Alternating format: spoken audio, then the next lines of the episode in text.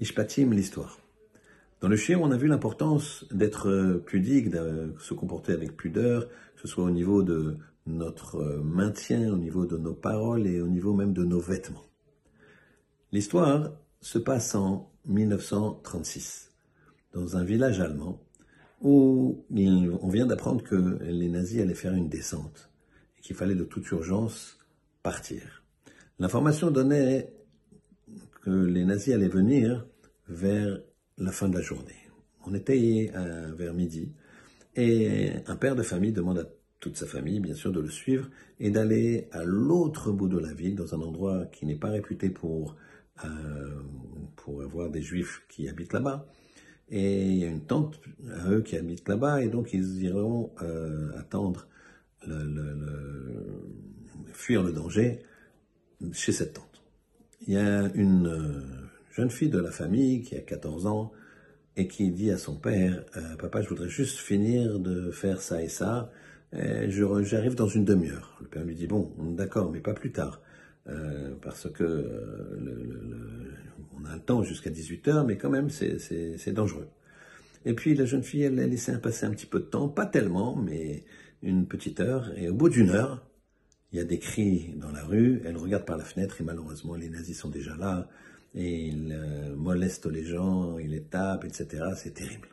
Alors, elle prend son sang-froid, elle réfléchit et elle dit, je vais faire comme si j'étais une Allemande, elle était blonde aux yeux bleus, et je vais descendre, comme ça, de façon avec de l'aplomb, et ils ne penseront pas que, que, je suis une juive qui va, qui va, qui se permettrait de venir au milieu de, de, cette, euh, de ce pogrom. Et donc, elle, euh, elle, commence à se préparer pour descendre, et elle se dit, ah, j'ai quand même une attitude, une présentation, une façon de me vêtir comme une, juive. Euh, elle était les boutons fermés, les cheveux attachés. Elle se dit, c'est mieux que je fasse plus moderne, comme les Allemandes. Alors elle ouvre un petit peu, elle se détache les cheveux. Puis après, en descendant l'escalier, elle se dit, mais c'est pas tsniout, c'est pas pudique cette attitude. C'est pas grave, Hachem il me protégera, mais je veux rester pudique. Et elle ferme, elle referme, elle, elle rattache ses cheveux et elle descend, pleine de courage. Et son stratagème réussit, elle passe devant les nazis et qui, ne se préoccupe pas d'elle, qui pour elle, pour eux, c'était une, une, jeune Allemande qui, passait son chemin. Et voilà que dès qu'elle est, qu'elle peut, elle se met à courir, courir, courir, et elle arrive chez ses parents. Bon Hachem, Dieu merci, elle est sauvée. Ses parents étaient inquiets, terribles. Et elle raconte à sa mère, tu sais maman, j'ai été très snoot, j'ai été très pudique. Elle lui raconte qu'elle a fermé son col de chemise et qu'elle a attaché ses cheveux, qu'elle est restée très pudique, très snoot. Et voilà que la mère, elle lui dit, mais ma fille, tu t'es, t'as sauvé la vie comme ça. Tu t'es sauvé la vie. Je dis, mais pourquoi tu dis ça, maman?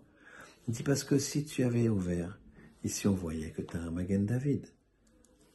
Tu proclamais que tu étais juive et tu risquais de te faire attraper, battre, plus, au pire.